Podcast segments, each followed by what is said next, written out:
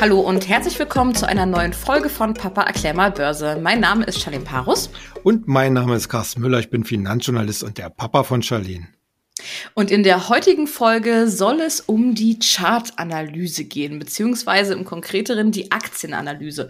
Wir haben ja in der letzten Woche das ganze Thema schon so ein bisschen angeteasert, worum es heute gehen soll. Und wir wollen ja in die fundamentale Aktienanalyse einsteigen und uns dort mit den verschiedenen Kennzahlen einmal auseinandersetzen. Ähm, ja, aber warum machen wir das eigentlich alles? Ich meine, sind nicht prinzipiell erstmal alle Informationen in einem Chart vorhanden? Ja, das ist sozusagen so der ewige Wettkampf zwischen Chartanalytiker und Fundamentalanalytiker. Natürlich, äh, wie immer, liegt die Wahrheit in der Mitte. Richtig ist natürlich, wenn man sich so einen Aktienkurs anguckt, sind das auf und ab. Das fließen natürlich sehr, sehr viele Informationen ein. Vor allem natürlich auch sehr aktuelle Informationen, aber auch quasi Einschätzungen des Marktes so generell zum Ausblick eines Unternehmens.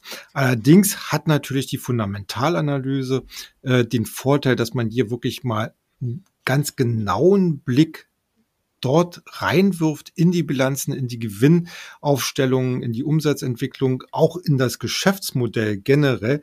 Und Aufgabe des, der, der Fundamentalanalyse ist es im Gegensatz zur Chartanalyse letzten Endes ja eigentlich so sozusagen auch die äh, Knackpunkte herauszuarbeiten. Wo sind vielleicht unentdeckte Schätze in einer Bewertung? Wie stellt sich ein Unternehmen gegenüber anderen Konkurrenten dar? Und das ist ja so eine Sache, die eigentlich die Chartanalyse nicht äh, wirklich leisten kann. Mhm. Hinzu kommt natürlich, dass äh, Charts immer wieder sehr stark heutzutage auch von Psychologie getrieben sind. Also wir erleben es ja gerade, wir haben ja die letzten Wochen hatten wir ja zum Beispiel ja die Quartalsberichtssaison und äh, da neigt ja die Börse immer zu Schnellschüssen und da bricht mal ein Kurs um 10, 15, 20 Prozent nach oben aus oder fällt um 10, 15, 20 Prozent. Und das alles natürlich auf Grund dessen, dass vielleicht eine Enttäuschung oder eben eine positive Überraschung geliefert worden ist, aber keiner fragt dann tatsächlich nach, ob denn in der mittel- bis langfristigen Perspektive vielleicht die ganze Sache doch ein bisschen anders aussieht. Und da hilft uns dann letzten Endes die Fundamentalanalyse ein bisschen klarer zu sehen, wie denn das der Ausblick oder die Perspektive für das Unternehmen denn tatsächlich ist und dann für uns als Anleger natürlich dann eine Entscheidungshilfe liefert, um zu sagen, jetzt habe ich hier ein Schnäppchen oder hier muss ich vielleicht Gewinne mitnehmen. Mhm. Ja, und damit wir mal so einen Start in das Thema fundamentale Aktienanalyse bekommen und vor allem damit ihr die richtigen Kennzahlen dabei habt, ähm, schlage ich vor, dass wir mit, ich würde mal sagen, der wichtigsten Kennzahl starten, und zwar dem Kurs-Gewinn-Verhältnis, kurz KGV. Papa, sag doch mal, was macht das Kurs-Gewinn-Verhältnis? Was versteht man darunter? Ja, also das Kurs-Gewinn-Verhältnis ist wirklich, ich sag mal so, die Mutter aller Kennzahlen. Und sie setzt ja letzten Endes nichts anderes äh, ins Verhältnis als den aktuellen Aktienkurs, beziehungsweise halt letzten Endes die Marktkapitalisierung zum Gewinn eines Unternehmens runtergebrochen eben von mir aus auch auf den Gewinn je Aktie. Also da muss man, äh, das ist eigentlich so parallel Marktkapitalisierung zum Nettogewinn oder Kurs zum Gewinn je Aktie.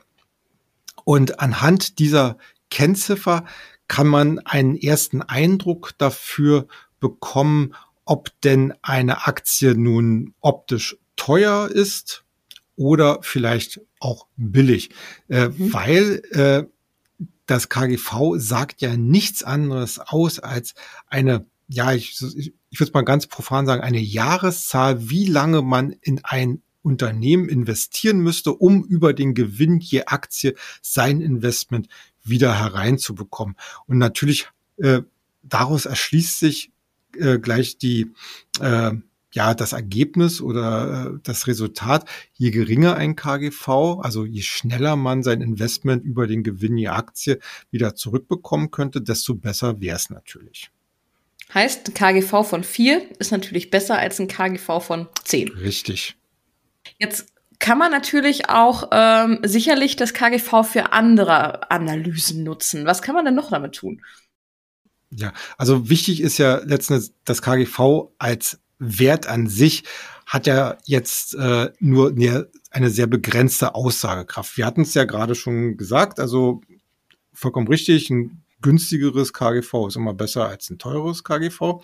Aber seine Wirkung als Analyseinstrument entfaltet es erst dadurch, dass man es ins Verhältnis mit anderen KGVs, mit anderen Unternehmen setzt. Also sei es nun die Wettbewerber, die direkten Wettbewerber oder eine ganze Branche oder den Sektor oder vielleicht ganz umfassend gesprochen den gesamten Markt. Also zum Beispiel der DAX hat ein KGV ich glaube jetzt aktuell so um 14, 15, 16. Wenn ich jetzt eine Aktie hätte aus dem DAX oder DAX-nah, äh, die halt nur ein KGV von sieben oder acht hätte, dann wüsste ich, im Verhältnis zum Gesamtmarkt ist diese Aktie offenbar äh, billiger. Mhm. Und damit eigentlich für mich interessanter. Äh, genauso ist es halt, wenn ich die Branche mir angucke. Wir haben ja zum Beispiel äh, im Technologiesektor. Das ist, glaube ich, ein ganz gutes Beispiel. Im Technologiesektor hatten wir ja in den letzten äh, zwölf Monaten äh, beziehungsweise anderthalb Jahren eine geradezu fast dramatische Korrektur der Bewertungsniveaus. Aber trotzdem finden wir immer wieder noch Werte, die optisch sehr hohe KGVs haben. Also äh, wenn ich hohe KGVs meine, dann meine ich so, also also einen mittleren bis hohen zweistelligen äh, äh, Betrag. Und äh, da stellt sich natürlich die Frage, sind diese Aktien per se teuer oder kann ich vielleicht äh, hier trotzdem gewisse Unterbewertungen erkennen. Äh, und diese Unterbewertungen kann man denn dadurch erkennen, dass man das einfach äh, ja ins Verhältnis mit der Branche setzt. Also wenn zum Beispiel, ja, nehmen wir mal an, der, der Branchendurchschnitt liegt bei 50 für irgendeinen IT-Bereich. Und ich habe jetzt eine Aktie, die hat halt einen KGV von 20. Dann ist innerhalb ihrer Branche diese Aktie billig. Mhm. Und äh, dann lohnt sie eigentlich in der Hinsicht auch einen näheren Blick auch für Analysten und auch für Investoren, obwohl sie im Bezug auf den Gesamtmarkt vielleicht noch ein bisschen teuer erscheint. Mhm. So, und im Zusammenhang vom KGV hört man auch sehr häufig was vom Kursgewinn-Wachstumsverhältnis, kurz KGWV. Ähm, was verbirgt sich denn dahinter? Ja, also das ist äh, letzten Endes nochmal so eine, so eine Verfeinerung, äh, die ich jetzt hier schon mal ein bisschen angesprochen habe. Und zwar, äh, wenn man sich anschaut, wie ein Unternehmen oder wie stark ein Unternehmen wächst, äh, dann kann man daraus auch eine Verhältniszahl zum Kurs, äh, zum, äh, zum KGV bilden. Also das heißt, wie gesagt, ich habe eine Wachstumsrate von 50 Prozent, habe äh, ein KGV von, weiß ich was, nur 25. Dann habe ich hier äh, letzten Endes ein sogenanntes PEC, also äh, das heißt Price Earning Growth äh, oder eben, wie, wie, du schon gesagt hast, Kurs-Gewinn-Wachstumsverhältnis äh, von 0,5. Und das ist eigentlich im Verhältnis gesehen deutlich billiger, weil die Aktie äh, nicht so hoch bewertet ist, wie eigentlich ihr Wachstumspotenzial tatsächlich ist. Und äh, die Analysten und Investoren sollten halt hier immer auf die Suche gehen nach Firmen, die halt entweder nah an dem Faktor eins sind, also wo Wachstum und KGV-Bewertung, äh, also Wachstumstempo, Zuwachsrate und KGV eben im Verhältnis von eins stehen oder sich halt um diesen Wert herum bewegen. Mhm. Gut, jetzt haben wir gerade über den, über das Verhältnis zwischen dem Kurs und dem Gewinn gesprochen. Ähm, es gibt aber auch noch eine weitere Kennzahl, und zwar das Kurs-Umsatz-Verhältnis. Wie es schon sagt, setzt es den Kurs zum Umsatz in Verhältnis. Aber welche Informationen kann ich denn daraus ziehen und wie ist die Bewertung davon?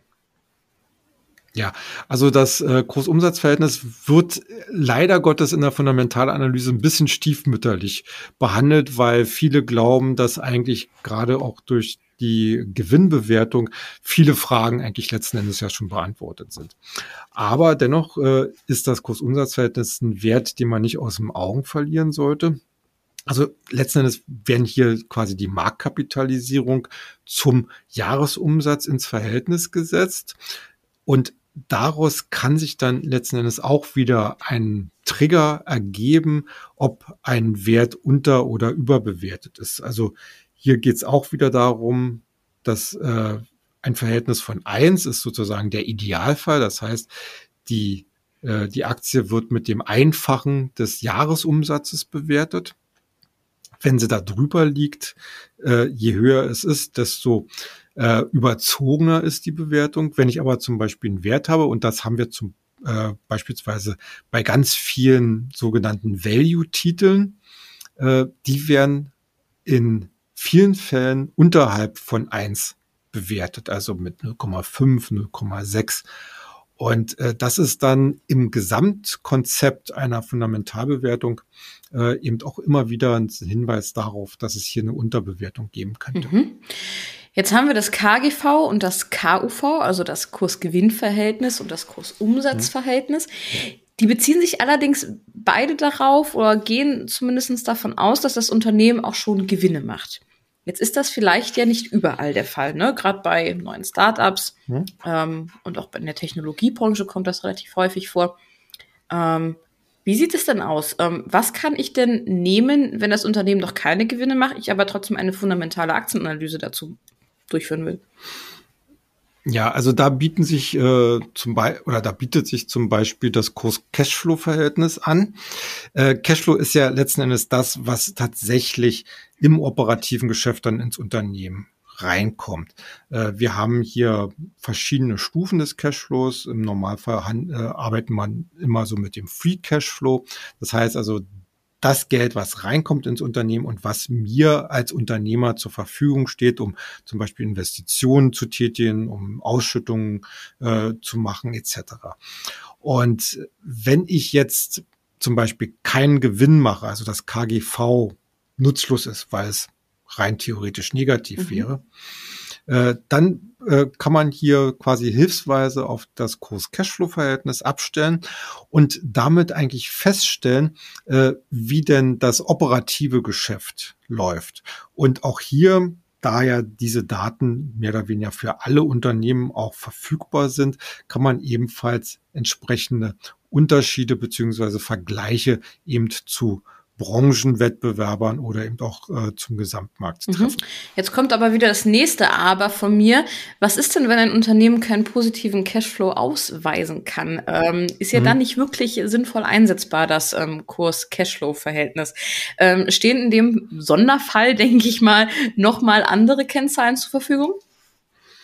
Ja, also äh, natürlich gerade wie du ja ausgangs schon gesagt hast, Startups, da ist es natürlich gerade mal nicht äh, der, der, der Sonderfall, sondern es gibt sehr, sehr viele Firmen, gerade aus dieser Kategorie, die halt auch einen negativen Cashflow haben und das macht dann quasi für die fundamentale Analyse auch wieder mhm. keinen Sinn. Äh, wenn man hier nicht andere Instrumente zu Rate ziehen möchte, dann äh, bleibt einem letzten Endes immer nur noch der Zugriff auf das sogenannte Kurs-Buchwert-Verhältnis.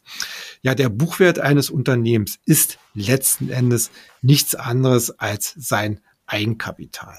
Also das Geld, was von Gesellschafterseite dort drin liegt.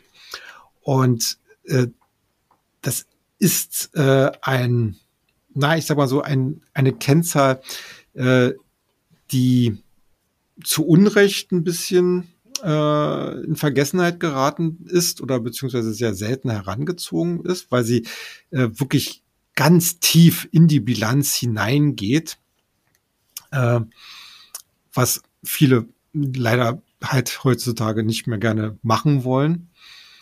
Ähm, aber sie ist natürlich für die für, für die Praxis immer ein bisschen hinderlich, wenn man da wirklich ein bisschen äh, ja ich sag mal so, Unterlagen wälzen muss. Und natürlich stehen viele Sachen auch äh, heutzutage zur Verfügung. Also, um es kurz zu machen, Kurs-Buchwert-Verhältnis ist quasi so der, die letzte Linie, um eine Bewertungs, äh, Bewertungsniveau zu treffen. Ähm, ich weiß nicht, es ist von der Aussage her immer ein bisschen schwierig weil letzten Endes sagt ja ein Kurs-Buchwert-Verhältnis nicht wirklich was darüber aus, äh, wie die Wachstumschancen oder die Perspektiven eines Unternehmens äh, dastehen. Es ist sinnvoller, um einfach mal festzustellen, wie solide letzten Endes ein Unternehmen da mhm. steht. Dann lass uns mal wieder zurückkommen zu den, ich sag mal, Normalfällen ähm, und da, wo wir auch äh, die sonstigen Kennzahlen anwenden können. In der letzten Wolke, Woche haben wir ja ähm, über das passive Einkommen gesprochen und in diesem Zusammenhang halt auch über die Dividenden. Zu den Dividenden gibt es nämlich auch eine Kennzahl, die Dividendenrendite. Ähm, wie können wir die denn hier in unsere Analyse mit einordnen? Ja, also da geht's ja letzten Endes immer darum, äh, was erwarte ich von meinem Investment. Ne? Die einen äh, wollen schnelle Kursgewinne haben, die anderen haben einen längeren Anlagehorizont und gerade bei letzterer Gruppe ist es natürlich auch immer gut zu wissen, äh, was gibt mir denn das Unternehmen regelmäßig aufgrund seiner Geschäftstätigkeit zurück? Also sprich, welche Ausschüttungsgrößen gibt es? Sprich, wann und in welchem Umfang gibt es Dividendenausschüttungen. Und die Dividendenrendite sagt uns nichts anderes als eine, äh, ja, im Prinzip das Verhältnis von Ausschüttung zum aktuellen Kurs.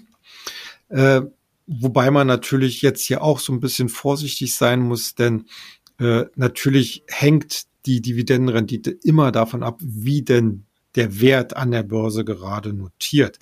Äh, ich sag mal so, eine Dividendenrendite, die mit dem allgemeinen Zinsniveau mithalten kann. Und da sind wir jetzt gerade so im Bereich von drei Prozent für den Euroraum. Äh, das ist schon mal eine sehr gute Rendite.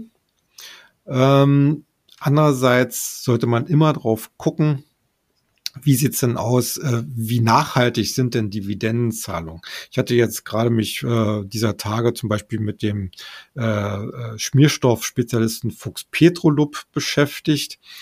Und der zahlt seit 20 Jahren jedes Jahr eine steigende Dividende aus.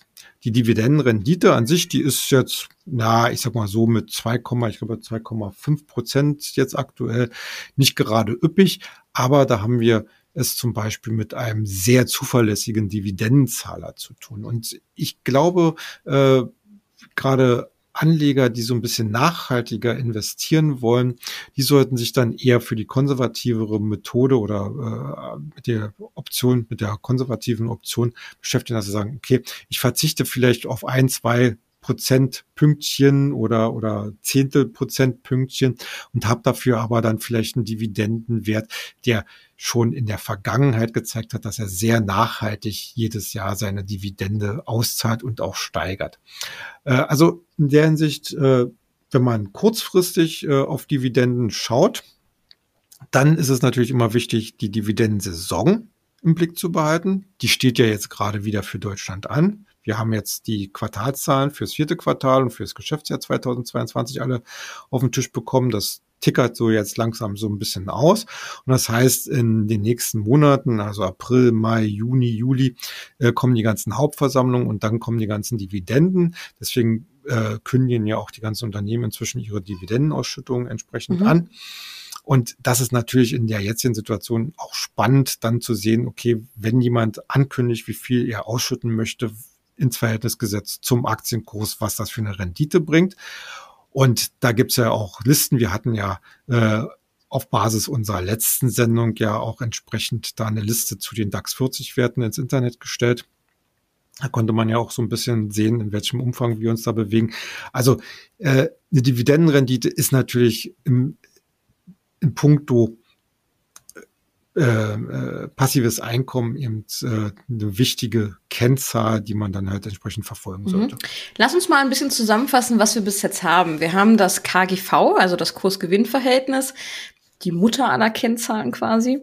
Wir haben das Kursumsatzverhältnis, kurz KUV. Wir haben über das Kurs-Cashflow-Verhältnis gesprochen. Dann, wenn ein Unternehmen ähm, noch keine Gewinne macht.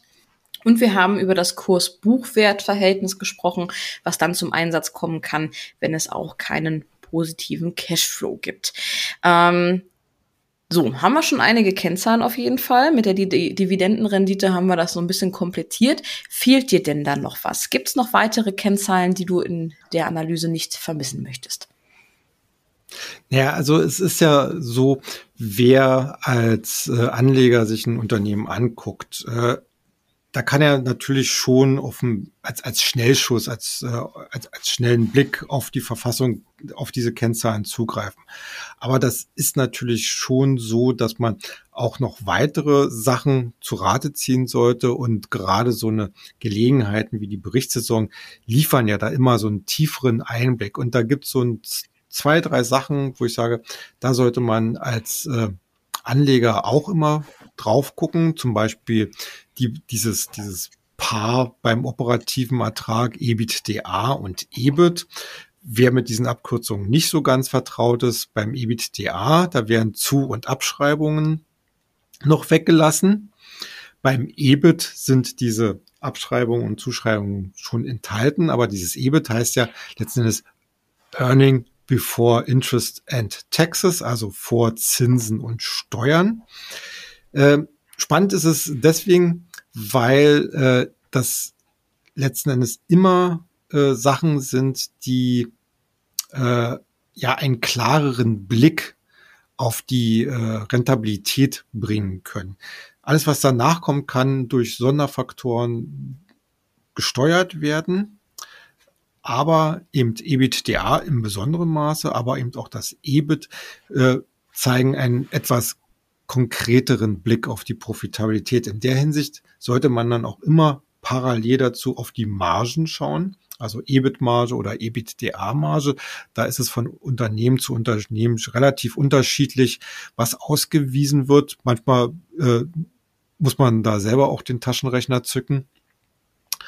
Und äh, Marge ist deshalb so wichtig, um zu sehen, wie, wie profitabel ist denn überhaupt das Geschäft. Ne? Und wenn man jetzt äh, mal abgesehen von den ganzen nominalen Entwicklungen äh, weggeht, also äh, von Jahr zu Jahr wird ja irgendein Betrag an Gewinnen oder so ausgewiesen.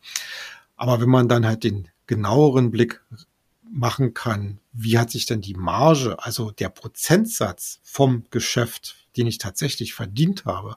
Wie hat der sich denn entwickelt? Das gibt dann halt auch sehr, sehr wichtige Aussagen darüber, wohin die Profitabilität läuft. Ja, und ansonsten äh, ein weiteres äh, oder ein weiterer Aspekt, den ich da hier nicht vermissen möchte, beziehungsweise auf was man sicherlich dann auch ein bisschen äh, achten sollte, wenn man vor allen Dingen etwas tiefer und auch langfristiger sich mit einem Unternehmen beschäftigen möchte, wäre natürlich auch die ganze Verschuldungsfrage, also der Verschuldungsgrad, weil der ist gerade jetzt in der jetzigen Moment sehr wichtig, weil die Zinsen steigen und sie werden auch noch weiter mhm. steigen. Und wenn die Verschuldung in einem Unternehmen hoch ist, gemessen zum Beispiel auch am Eigenkapital oder am operativen Gewinn, dann heißt das letzten Endes ja nichts anderes, als dass auch die Finanzierungskosten relativ hoch sind. Und auch hier haben wir es wie auf einer Waage damit zu tun, je geringer der Verschuldungsgrad, desto besser, je höher, desto mhm. schlechter. Mhm. Allerdings muss man dann halt auch wieder die Querverweise dann letzten Endes ziehen zur Profitabilität.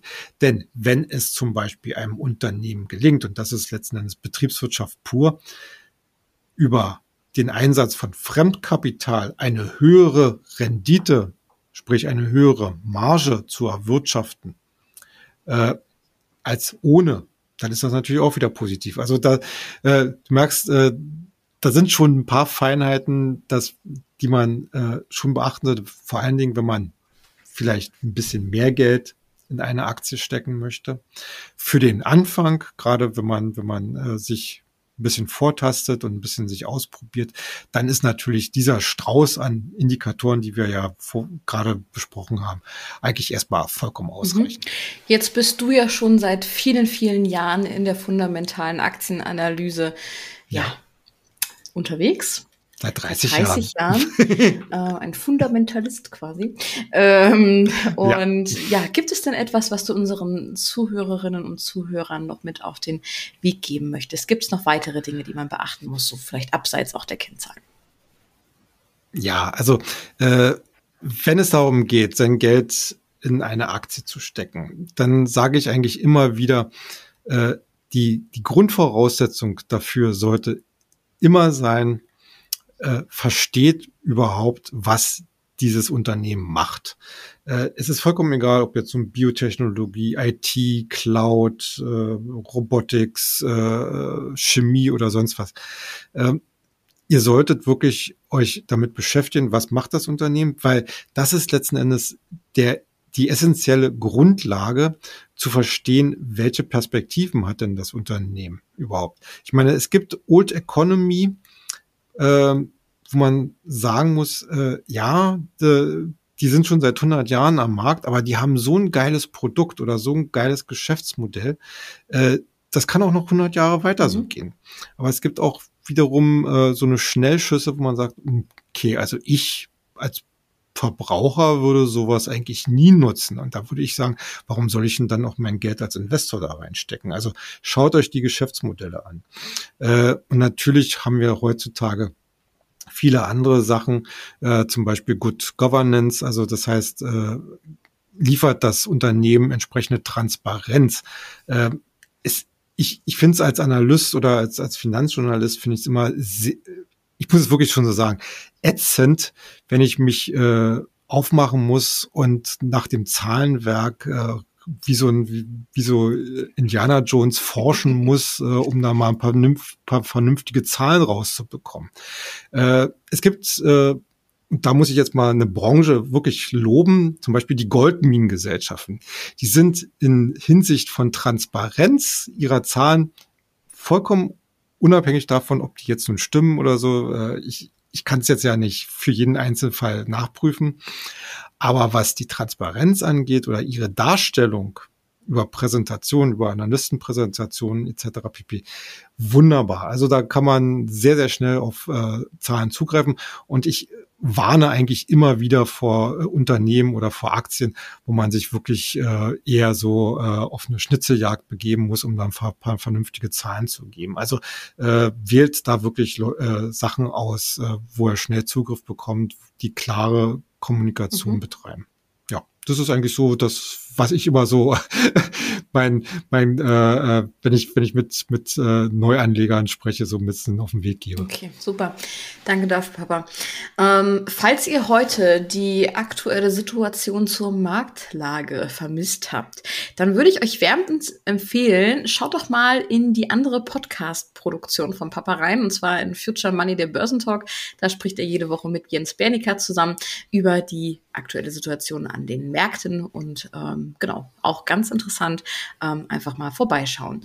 Das soll soweit hier von uns für heute gewesen sein. Ähm, hoffe, ihr habt ein bisschen was mitgenommen und wir hören uns dann in der nächsten Folge wieder. Ja, macht's gut. Tschüss.